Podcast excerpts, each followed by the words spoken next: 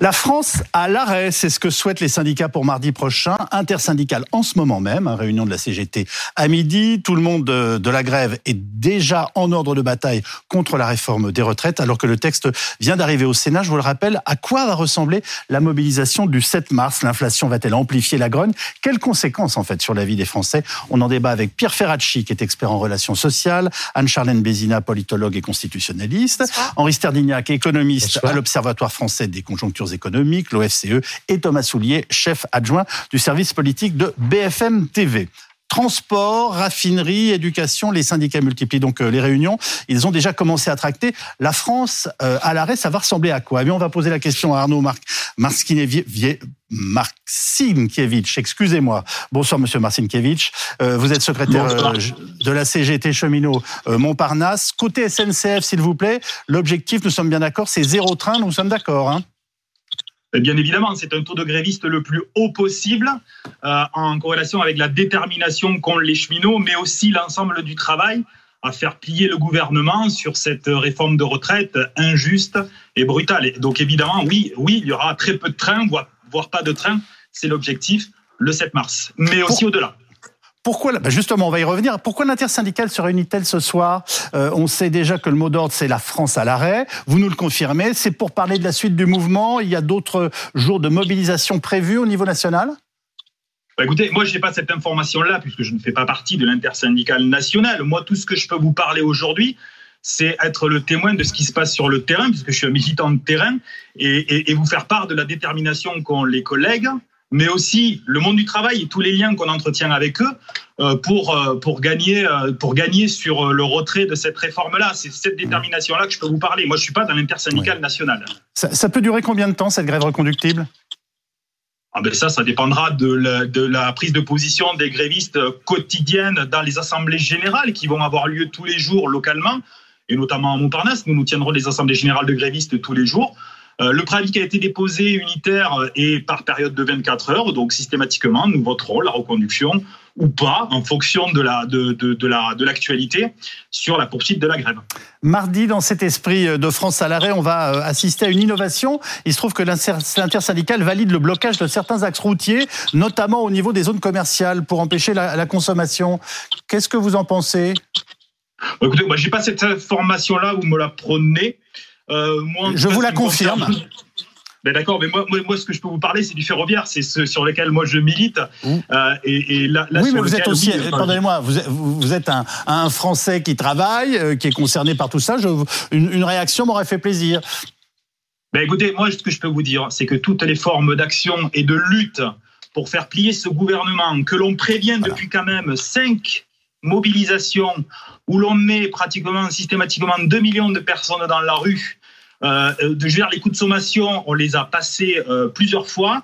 Euh, donc maintenant, toutes ces actions-là seront euh, du ressort de la responsabilité du gouvernement qui n'entend pas la colère des 7 Français sur 10 qui désapprouvent toujours cette, cette réforme, des 9 salariés sur 10, les plus concernés quand même, qui désapprouvent aussi cette réforme. Voilà, la responsabilité, c'est le gouvernement sur toutes les actions que l'on va mener et qu'on va revendiquer, oui. Mais, mais vous n'avez pas peur de vous mettre les Français à dos, même s'ils sont globalement hostiles à la réforme, comme vous venez de le rappeler non, je pense pas, non, non, parce que nous, on fait preuve d'une grande responsabilité depuis le début de ce mouvement. Nous avons fait part, pris notre responsabilité sur le fait quand même de prévenir, comme je vous disais, sur cinq grosses journées. Euh, donc non, je suis désolé, euh, l'irresponsabilité, y compris dans les dernières interventions qu'on fait, euh, notamment euh, Olivier Véran, euh, et dans le camp du gouvernement. C'est eux les irresponsables. Merci Arnaud Marcinkiewicz, responsable CGT cheminot de la gare Montparnasse à Paris. Alors, pas de train, pas d'avion, pas d'école, comment s'organiser? Petit conseil de Clément Beaune, notre ministre des Transports. Je l'ai dit, dans les transports publics, on sait que ça va être une journée extrêmement difficile. Il y a une mobilisation que je respecte, mais il faut bien le dire aux Françaises et aux Français qui sont concernés dans leur vie quotidienne, justement, qu'il y aura un très fort impact le 7 mars. Peut-être les jours suivants, on le verra, mais en tout cas le 7 mars. Tout le monde ne le peut pas, mais pour ceux qui peuvent, euh, anticiper ou euh, annuler un déplacement professionnel, euh, il faut le faire pour le 7 mars, il faut l'éviter. Tous ceux qui ont la possibilité dans leur métier de télétravailler, c'est évidemment aussi une priorité absolue. Alors ça fait rire Henri Sterdignac, à qui je donnerai la parole dans quelques instants. Euh, Michel Kidor, bienvenue. Vous êtes vice-président de la FNOT, la Fédération d'usagers des transports, et vous présidez par ailleurs la Fédération européenne des voyageurs. Alors on avait les grèves, maintenant on a les grèves reconductibles. Vous êtes ravi, j'imagine? Euh, pas vraiment, pas vraiment. Euh, moi, je pense surtout euh, à une catégorie qu'on appelle dans le monde des transports des captifs, c'est-à-dire les gens qui n'ont pas d'autres moyens pour se déplacer que de prendre les transports publics, les trains, les bus, les métros, etc. Je pense aux gens qui ont un travail posté, qui ont un travail à endroit fixe, je pense aussi au personnel, souvent au personnel de nettoyage, hein, celles qui viennent, les personnes qui viennent nettoyer les bureaux avant qu'on y arrive, euh, les gens qui doivent se déplacer pour des motifs scolaires ou de santé. Et là, c'est vraiment dramatique. Un jour de grève, très bien, une grève perlée, une grève reconductible, pardon, euh, qui risque, comme on nous l'annonce, de durer un mois. Je pense que c'est c'est redoutable les usagers, les usagers vont être en première ligne.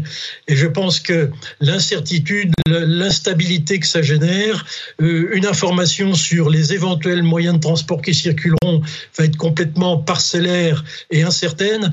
Donc je pense que là, on met ces usagers à un très mauvais régime et c'est, euh, je trouve, très regrettable. De, de nombreux Français sont, sont sans doute résignés. Est-ce que vous les comprenez? Euh, résigné, oui, je pense que c'est un sentiment qui, prédomine.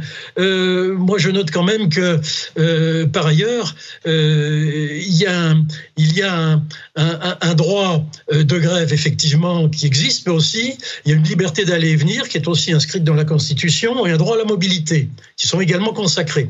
Donc, je pense que nous, il, faut, il faut travailler à concilier ces droits. On n'en est pas là, mais je pense qu'on ne peut pas durer sur des, mouvements respectable, compréhensible, l'opinion euh, l'opinion penche pour pour ces mouvements, on le reconnaît bien, mais il y a une certaine noblesse, une utilité du service public qui ne s'appelle pas service public pour rien. Il y a un principe de continuité aussi du service public qui existe en droit français. Donc je pense qu'il y a un certain nombre de d'éléments objectifs qui militent euh, pour euh, des mouvements, certes, dont on ne conteste pas l'existence, mais euh, dont la durée euh, ne doit certainement pas s'étaler sur des semaines ou sur, un mois, parce qu'alors là, on va être dans, une, situation extrêmement préjudiciable. J'entends qu'on menace aussi de bloquer des centres commerciaux. On n'est plus dans le droit de grève, là, on est dans le blocage de la mobilité.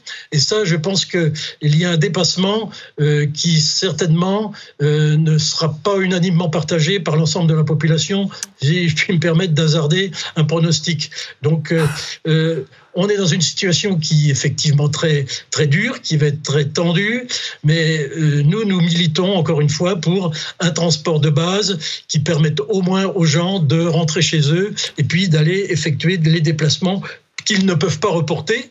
J'ai entendu le ministre c'est très bien. Euh, encore une fois, euh, il y a des gens qui vont devoir prendre des vacances, qui vont perdre du salaire parce qu'ils ne pourront pas aller travailler. Et c'est à ces gens-là aussi qu'il faut penser. Et j'invite à ce que tout le monde pense aussi à ces malheureux captifs qui vont, je pense, souffrir dans les jours qui viennent. On a bien compris que vous réclamez un, vrai service minimum. Merci beaucoup, Michel Kidor, d'avoir pris la parole sur BFM TV. Alors, on va parler de l'ampleur du mouvement. Thomas Soulier, on vient d'entendre le ministre des Transports. Le gouvernement sait déjà que ça va être compliqué pour les Français. Comment se prépare-t-il à cette journée de mobilisation? Ils savent que ça va être un très mauvais moment à passer. Ça va durer 24 euh, heures. Il va falloir serrer les dents, euh, regarder les trains qui passent. Euh, pour le coup, ils ne vont pas passer. Non. Et, mais ils se disent que ça va être un moment dur. Un ministre me disait que ça va être costaud le 7, mais après, ce sera difficile à tenir pour les syndicats. Et l'espoir et le pronostic de, des ministres, des députés de la majorité, c'est de dire ils vont pouvoir faire un 7 très dur, c'est sûr. Après, en revanche, ils ne pourront pas tenir. ils pensent cela pour deux raisons. D'abord parce qu'ils pensent que faire la grève, ça coûte cher. Dans ce contexte d'inflation, il y a des salariés euh, qui ne peuvent pas faire grève durant un mois et demi, comme fin 2019, euh, début 2020, ça va durer un mois et demi, un mois et demi à l'époque. Euh, et puis il suffit de voir les taux de grévistes qui baissent au fil des jours de mobilisation pour comprendre que les Français ne peuvent pas financièrement faire grève tous les jours. Et puis deuxième raison, c'est le timing. Vous savez, en, lors de la précédente réforme des retraites, ils avaient tout bloqué assez rapidement. Quand on va dire, ils avaient euh, le bon vent derrière le dos. Là, euh, cela fait déjà cinq journées de mobilisation, cela fait deux mois qu'on en parle, et certains pensent, au sein de la majorité, que ça arrive trop tard pour eux, pour les syndicats, ces mouvements de blocage, parce qu'ils seront moins suivis. Donc voilà, pour ces deux raisons-là, ils pensent que oui, un jour, ça va être dur, mais qu'après, eh bien, ils ne pourront pas tenir euh, sur la durée. En tout cas, Olivier Véran a beaucoup fait réagir. On va le réécouter, évoquer la mobilisation de mardi. Le 7 mars prochain, des opposants à la réforme des retraites appellent à la mise à l'arrêt du pays de manière illimitée. Loin de laisser le pays en arrêt sur image, le gouvernement est à la manœuvre pour protéger le présent, préparer l'avenir des Françaises et des Français. Mettre la France à l'arrêt, ce serait laisser filer une crise qu'on peut encore éviter. L'absence de pluie depuis plus de 30 jours maintenant en France fait peser un risque extrêmement fort sur l'état de nos réserves en eau cet été. Mettre le pays à l'arrêt, c'est prendre le risque d'une catastrophe écologique, agricole, sanitaire, voire humaine dans quelques mois. Alors vous avez compris que mardi, en fait, c'est pas la France à l'arrêt, c'est la fin du monde. Euh, bon, il s'est justifié aujourd'hui. Non, c'est pas interprété euh, comme euh, ce que j'ai vu des réactions qui disaient alors comme la, grève a entraîné le puits de sauterelle, c'est absolument pas. Vous savez, c'est toujours la caricature et toujours une façon d'attaquer. Euh, mais c'est pas du tout ça. On n'est pas du tout dans la provoque. J'ai le droit, comme porte-parole du gouvernement, de rappeler que les urgences du quotidien des Français, c'est pouvoir faire leurs courses dans les meilleures conditions possibles, pouvoir se soigner, avoir le droit à la sécurité et que une France à l'arrêt, ce n'est pas une France qui nous permet d'avancer vers ces urgences. Pierre Ferracci, est-ce que ces propos du porte-parole du gouvernement peuvent renforcer la colère avec ce genre de message? Oh ben certainement, je crois qu'il a le droit de dire ce qu'il veut, il a peut-être ce devoir de ne pas dire n'importe quoi. Et euh, il a fait il y a deux mois un mea culpa sur euh, ce qu'il disait pendant la gestion des masques, peut-être que dans deux ans il fera un mea culpa sur ce qu'il a dit aujourd'hui. Enfin, si on voulait euh, effectivement mettre un peu plus de monde dans la rue, on tiendrait ce genre de propos. Moi, je ne comprends pas. Soit ses pensées. Alors, il lisait un texte, hein, donc oui, lisait un texte. Oui, oui, il lisait un texte. Soit ses pensées, et je pense que c'est assez grave pour un porte-parole. Euh, soit c'est une improvisation euh, où il a peut-être quitté son texte, mais c'est tout aussi grave. Je pense qu'on n'a pas le droit de faire ça quand on veut calmer le mouvement, et on ne le calmera pas. Euh, la deuxième chose que je dirais, c'est qu'on pense déjà à l'après 7 mars. Laissons le 7 mars se dérouler. Je pense que ça sera un grand succès pour les syndicats, une nouvelle fois. Après, ils ils veilleront, je pense, à traiter le sujet en pensant aux usagers, comme le disait le, responsable de la FNOT. Mais euh, on découvre à chaque fois qu'il y a une grève qu'une grève perturbe, euh, qu'une grève coûte. Elle coûte d'abord à ceux qui font grève, d'ailleurs, qui perdent du pouvoir d'achat, et c'est méritoire en ce moment en pleine période d'inflation. Donc, euh, on dit souvent une réforme de ce type est toujours impopulaire et il n'y a jamais de bon moment on n'est pas obligé de choisir le plus mauvais moment pour la faire. Et le plus mauvais moment, c'est l'inflation qui galope. On est encore à près de 8% d'inflation. Euh, il y a la crise euh, avec la guerre en Ukraine.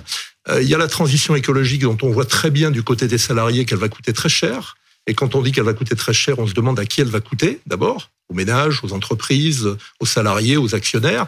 Donc je pense que c'est un mauvais moment et je crois que le, le gouvernement serait bien inspiré de mesurer une fois pour toutes ce qu'est cette démonstration de force des syndicats, pour une fois depuis longtemps très unis, et surtout déterminés à aller jusqu'au bout. Une question, vous observez ces mouvements sociaux de longue date.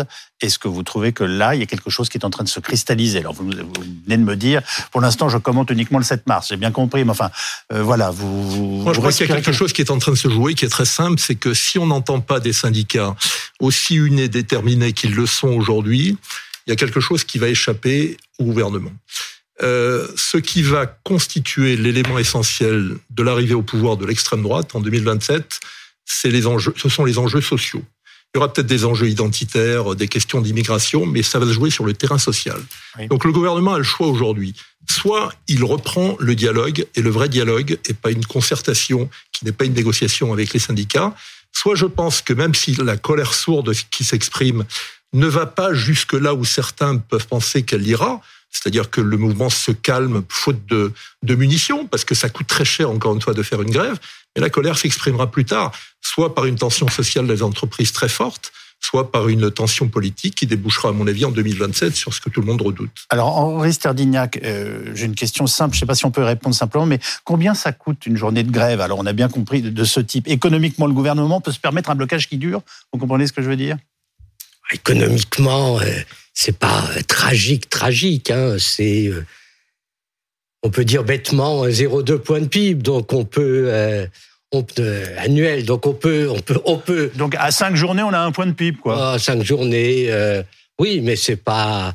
bon, c'est pas tragique, hein, ça se rattrape, tout ça. Je veux dire, c'est pas c'est pas c'est pas l'enjeu principal. L'enjeu, c'est que c'est une guerre qui est déclenchée, et comme on l'a dit, une guerre avec d'un côté les salariés qui doivent et, si les salariés sont perdants, ça sera une victoire pour personne. Je veux dire le fait d'avoir une partie importante de la classe ouvrière, des travailleurs qui auront le sentiment de s'être fait avoir et d'avoir perdu, euh, voilà, parce que faute de munitions, mais c'est c'est pas glorieux.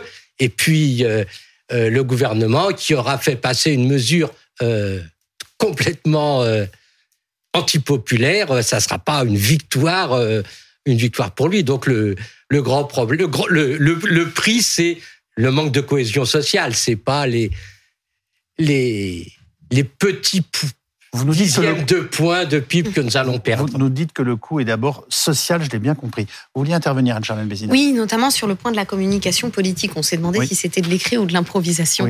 Euh, moi, j'ai le sentiment qu'en fait, on poursuit quelque part dans un champ lexical qu'on a quand même déjà bien entendu le bon sens des Français, le bon sens des organisations syndicales, l'appel à la responsabilité des uns, des autres. On, se retrouve un petit peu là-dedans. C'est-à-dire que finalement, le gouvernement est dans une stratégie de l'ultimatum, notamment parce qu'en fait, il n'a plus véritablement d'arguments sur le fond, sur le fond, puisqu'on l'a vu, les oppositions décousent très vite euh, l'argument de justice sociale, l'argument de, de légitimité, d'urgence économique. Et donc, il y a beaucoup de choses qui font qu'aujourd'hui, le gouvernement n'a plus le choix que de faire peur en quelque sorte et d'agiter la menace. Donc je pense vraiment qu'on continue un petit peu là-dedans, ce qui est pas bon signe pour le gouvernement puisque ça prouve justement que en quelque sorte il y a, y a un manque dans cette communication politique. Alors, je voulais ajouter peut-être une chose euh, sur euh, la question des, des, logiques en fait qui sont différentes. Il me semble qu'en fait la logique parlementaire, la logique du texte, elle est déjà de toute façon tout à fait différente de ce qui se passe dans la rue. Et c'est vrai que le fait d'arriver en fin de course législative fait qu'on a le sentiment que de toute façon l'avenir de ce texte est plus ou moins déjà scellé, quel que soit le sort de la rue. Et c'est là euh, que la, vraie fracture sociale est en train de se jouer, à mon avis. Bonsoir Geoffrey Caillon, vous êtes, euh, merci d'être avec nous. Vous êtes le coordinateur CFDT de Total Énergie. Avant de parler des raffineries, je voudrais qu'on évoque la situation dans les aéroports, car on a appris hier que ceux qu'on appelle les pompistes du ciel, qui alimentent hein, les avions au carburant, rejoignent le mouvement. Est-ce que c'est une victoire pour vous? Bah, de toute façon, euh, nous on est on est favorable à ce qu'il y ait un maximum de salariés qui se mobilisent sur cette question de la réforme des retraites. Donc euh, les avitailleurs, on les appelle comme ça dans le métier, euh, qu'ils rejoignent le mouvement. Euh, je pense que certains avaient déjà participé aux manifestations précédentes. Maintenant, on a tous appelé collectivement avec l'intersyndicale nationale à, à, durcir le ton. face à cette surdité gouvernementale qui, qui, qui n'arrête pas d'exaspérer les travailleurs. Donc oui, on peut dire que c'est une bonne nouvelle qu'il y a un maximum de gens qui se mobilisent sur cette question de réforme des retraites le 7 mars prochain. Une précision rapide, mais est-ce que l'impact sur le transport aérien peut être immédiat? En gros, si on ne peut pas euh, fournir euh, l'essence, enfin l'énergie le, à, l'avion, euh, il décolle pas, on est bien d'accord? Ah bah, s'il n'y a pas d'avitaillement d'avion, hein, on peut pas décoller, oui, forcément. C'est bien ce que je pensais. D'accord, merci. Merci de me remettre à ma place et je vais euh, prendre des leçons de logique maintenant. Bon, alors, dites-moi, euh, on quitte les avions. Ça s'annonce comment, les raffineries? Votre objectif, c'est l'arrêt des installations? Alors, notre objectif, c'est déjà de mobiliser un maximum de salariés le 7 mars prochain. Euh, et comme ça a été dit, euh, c'est pas exclu qu'il y ait une reconductibilité sur la journée du 8. En tout état de cause, à l'heure où on se parle, on est plutôt sur cette question-là dans les raffineries. Euh, il y a des assemblées générales du personnel à chaque quart, à chaque poste, un poste du matin, un poste de midi, un poste de nuit. Donc euh, c'est les salariés qui décident de la continuité du mouvement. Euh, nous, notre mot d'ordre à la CFDT de Total Énergie, il est clair, c'est d'être un maximum le 7 et d'avoir un impact fort le 7. Et on espère bien une réponse gouvernementale le 7 au soir. Euh, il est encore, il est encore temps d'y croire euh, parce que les provocations qu'on a qu'on a vues les derniers jours euh, et les expressions et les sorties euh, euh, qui n'ont pas d'arguments et qui n'ont plus d'arguments sur cette réforme qui est toujours aussi injuste à nos yeux, ils doivent trouver une réponse. On peut pas rester dans un status quo comme ça indéfiniment. Hein. En, combien de temps on peut se retrouver en pénurie de carburant? Alors là, il va falloir du temps. Oui. Ça, ça se fait pas en cinq minutes et et je crois pas que c'est l'objectif. En tout cas, la CFDT, on n'est pas quand on met le pays à l'arrêt, euh, on n'a pas dit qu'on allait bloquer le pays euh, pendant une durée indéterminée pour le moment. On n'en est pas là. Mais euh, j'ai pas la boule de cristal et on est dans des conséquences qui peuvent qui peuvent porter à, plus de conséquences si euh, le gouvernement continue ce, ce, positionnement de surdité et de blocage, parce que c'est eux qui bloquent le dialogue sur cette question-là, c'est pas nous. Et nous, on veut bloquer la réforme, on veut pas bloquer le pays. Merci beaucoup en tout cas euh, d'avoir pris euh, la parole en direct sur BFM TV. Euh, et merci de donner des cours de logique.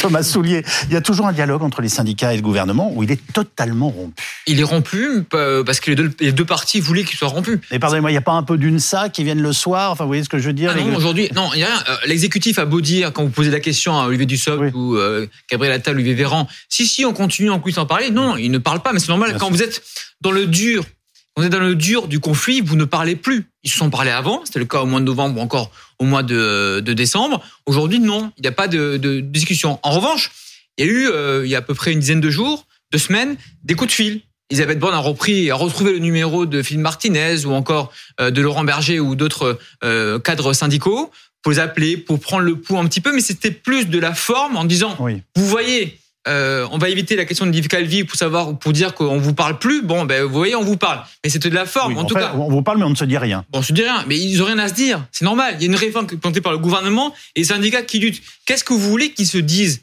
Voilà. Moi, je ne crois pas trop à la thèse où ça va reprendre les discussions après. Parce que, en fait, ou alors, euh, la réforme va, va jusqu'au bout. En tout cas, est semi-votée au Sénat, à l'Assemblée et, c'est terminé.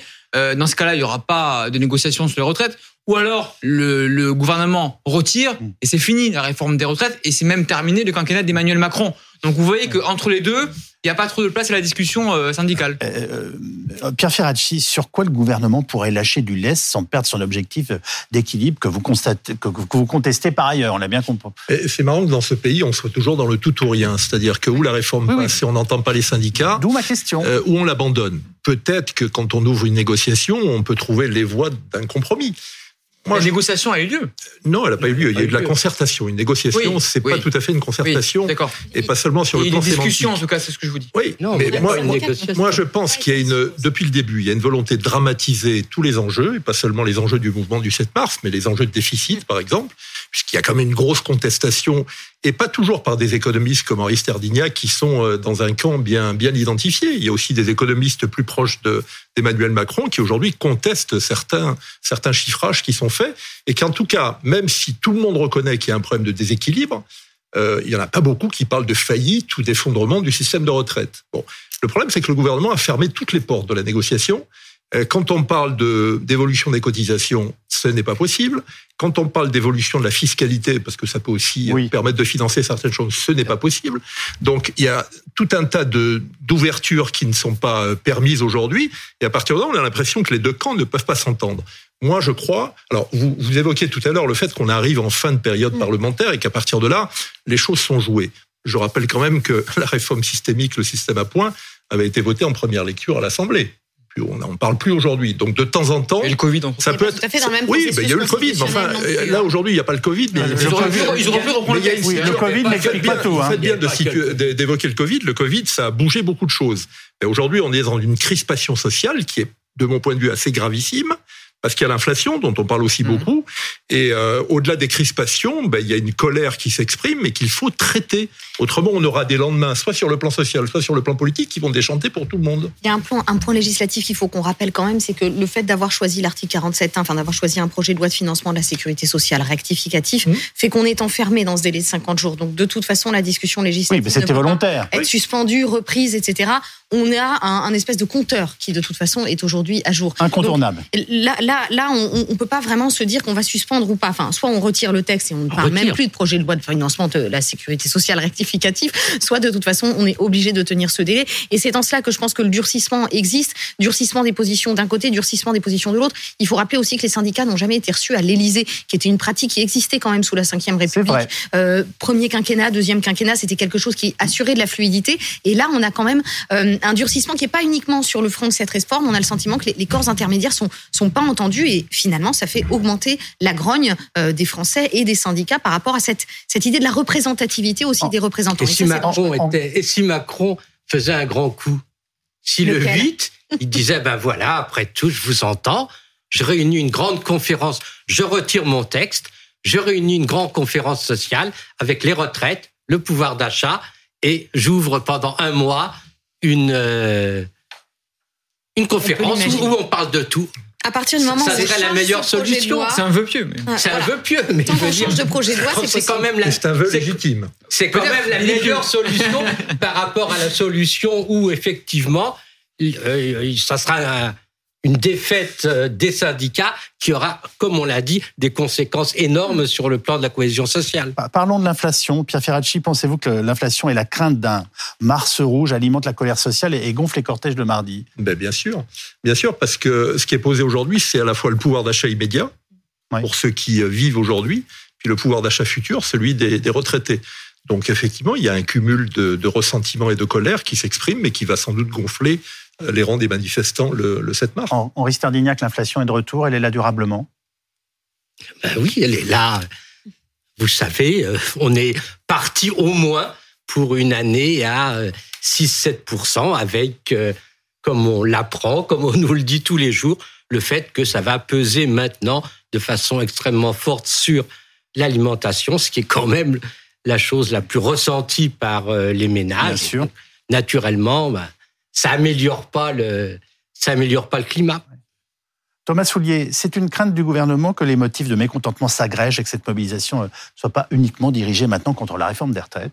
Pas tellement parce que depuis que Emmanuel Macron est à l'Élysée, donc depuis à peu près euh, six ans, il n'y a jamais eu de convergence des luttes. Vous savez, sur beaucoup de textes, on a certains avaient prédit une convergence des luttes, Oui. notamment la réforme de la SNCF ou sur d'autres textes ou la, la- la précédente réforme des retraites. Ça n'a jamais eu lieu dans, dans ce pays. Il n'y a jamais eu de convergence des luttes. En revanche, là, ce qu'on constate, c'est que les Français qu'on interroge dans les mo- dans les rangs des mobilisations, ils ne donnent pas totalement les retraites comme le premier argument de leur venue Oui. dans les manifestations. Évidemment qu'elle est là, mais il y a aussi l'inflation, et le, co- il y a le sentiment de déclassement, il y a aussi euh, euh, le fait de ne pas être écouté, que euh, cette démocratie euh, représentative ne marche plus finalement aujourd'hui en France. Mhm. Donc il n'y a pas de convergence des luttes. En revanche, dans une même personne, il y a plusieurs raisons qui expliquent Oui. euh, leur venue dans, dans ce cortège. Et ça, c'est peut-être un fait euh, nouveau et qui est peut-être plus dangereux pour l'exécutif parce que c'est difficile à contrôler. Vous ne demandez pas à quelqu'un pourquoi il est là. Il est là, en tout cas.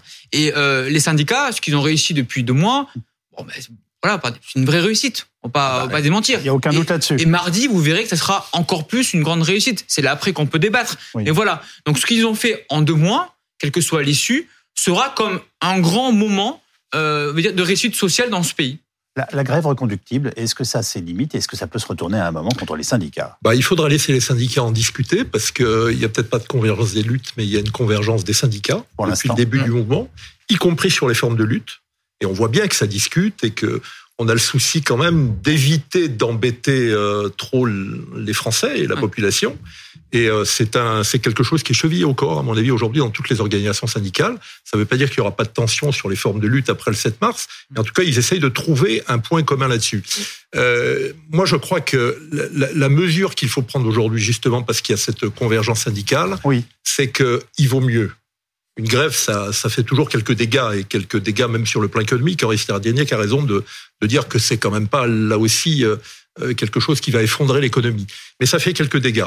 Mais il vaut mieux que cette euh, colère soit canalisée par des syndicats que d'avoir des mouvements incontrôlables demain. Ou des choses que personne ne souhaite, en tout cas une majorité de Français, à mon sens, ne souhaite pas aujourd'hui sur le plan politique.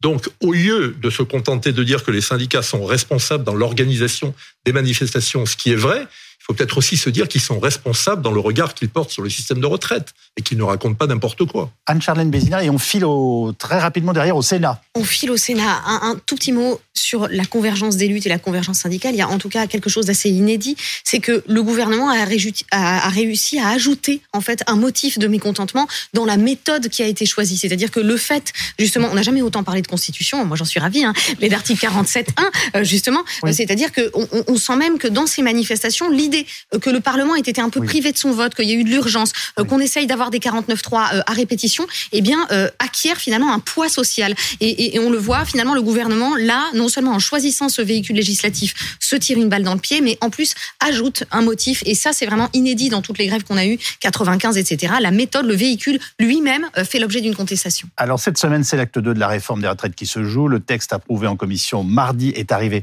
dans l'hémicycle cet après-midi au Sénat. Étienne Blanc, merci beaucoup d'être avec nous. Vous êtes sénateur Les Républicains du Rhône. Votre objectif, c'est d'aller jusqu'au bout de l'examen du texte bien sûr, il ne faut pas que se produise au Sénat ce qui s'est produit à l'Assemblée nationale. On a frustré les Français d'un vote essentiel, notamment sur l'article 7, qui est le sujet le plus discuté aujourd'hui, cette retraite avec l'âge pivot de 64 ans.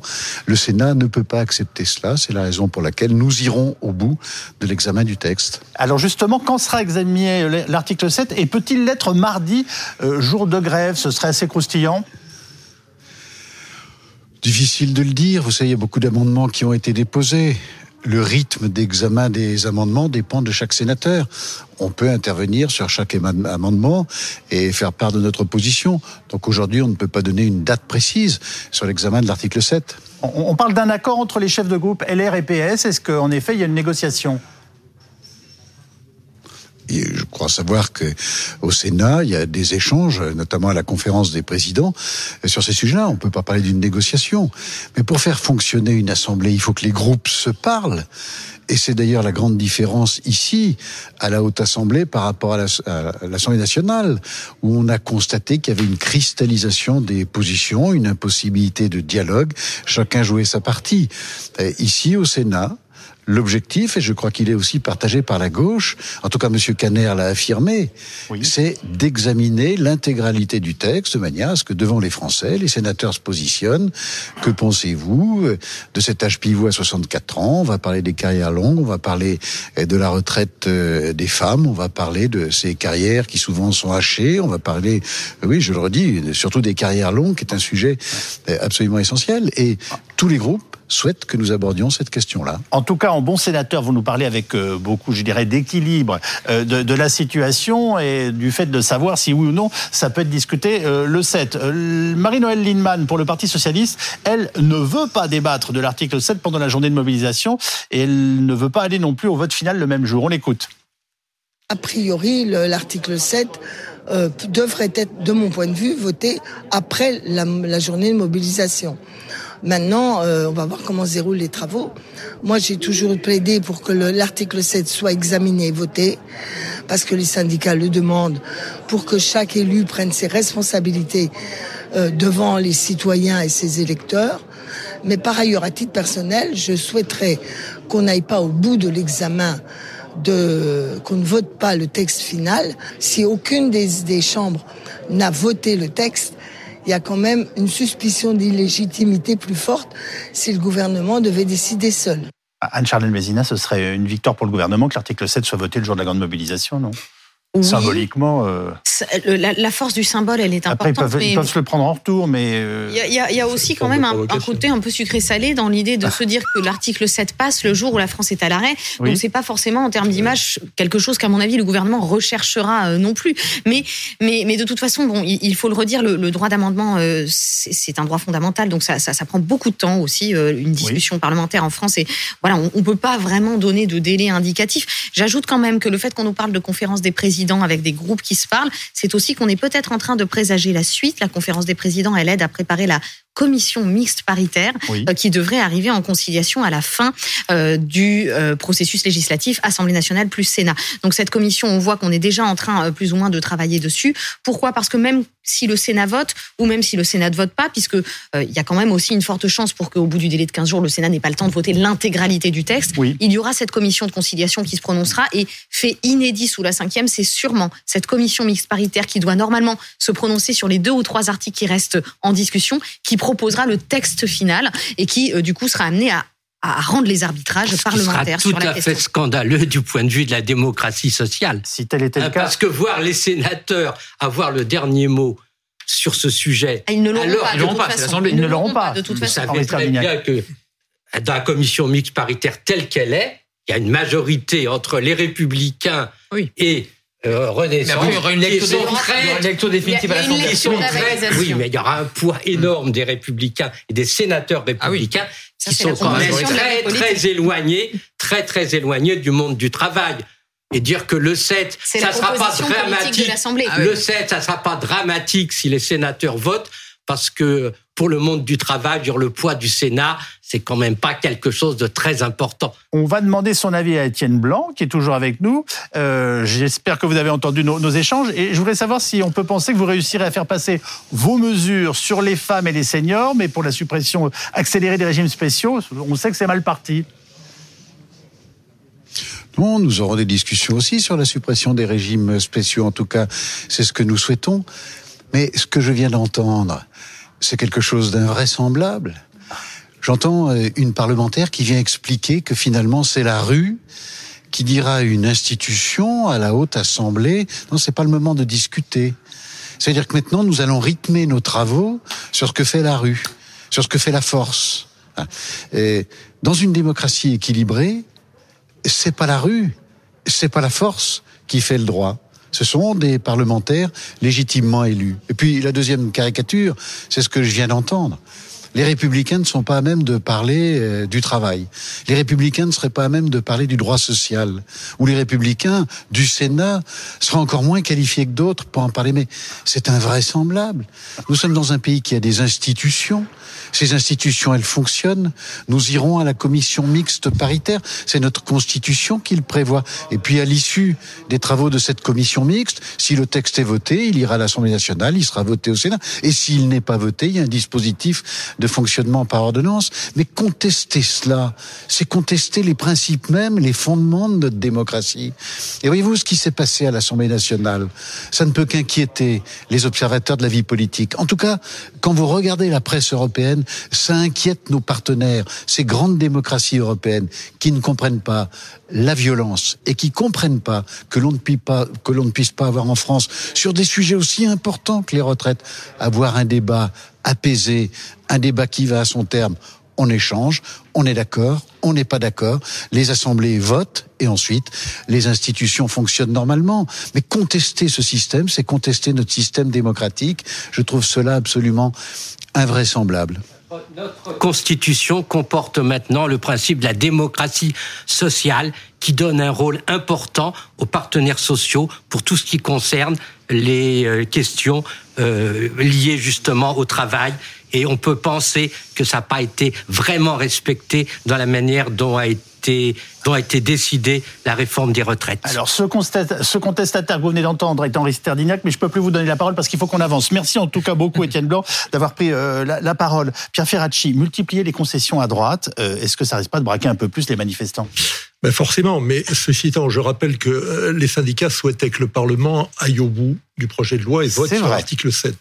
Ils n'ont pas été entendus à cause d'une partie de la gauche qui, à mon avis, a fait un, un, travail qui n'est pas raisonnable, pas seulement par rapport à la demande des syndicats, mais par rapport au débat démocratique qui doit avoir lieu. Bon, moi, je souhaite qu'au Sénat, le vote aille jusqu'au bout, oui. malgré les 4000 amendements. Il sera sans doute pas tout à fait à la hauteur des attentes des syndicats, ça me paraît une évidence vu euh, les propositions du, groupe des, Républicains. Bon, Monsieur Blanc peut entendre, moi, j'entends euh, sa façon de défendre les institutions. Il peut quand même entendre que le Sénat reflète moins aujourd'hui, compte tenu du mode de scrutin, la réalité politique que ce qui a été produit à l'Assemblée par les élections du mois de juin, après l'élection présidentielle. Donc malheureusement d'ailleurs il n'y a pas de majorité euh, claire à, l'Assemblée et ça a donné aussi le spectacle qu'on a eu. Euh, je pense effectivement que certaines avancées au Sénat euh, du groupe des Républicains vont crisper davantage encore les syndicats. ça me paraît évident. J'espère en tout cas qu'ils n'auront pas, ils auront au moins la sagesse, puisqu'on parle beaucoup de sagesse au Sénat, de ne pas toucher aux régimes spéciaux, je rappelle que c'est Nicolas Sarkozy et Raymond Soubi qui ont euh, réglé en 2007 la question de l'évolution des régimes spéciaux avec l'approche euh, euh, du grand-père et que essayer d'accélérer le mouvement aujourd'hui, ça serait une forme de provocation, comme voter l'article 7 le jour de la manifestation du 7 mars, ça en serait une aussi en termes de communication, je suis assez d'accord avec vous. Donc moi, je souhaite que ça aille jusqu'au bout en termes de vote, mais qu'ensuite le gouvernement entendent à la fois la voix qui n'est pas simplement la voix de la rue, qui est la voix des syndicats, et puis la voix des parlements, ceux qui se sont exprimés et ceux qui ne l'ont pas fait. Bon, je ne sais pas si on peut dire qu'on a hâte d'être euh, au 7 mars, mais rendez-vous est pris mardi et merci à tous d'avoir participé à ce premier dossier d'actualité.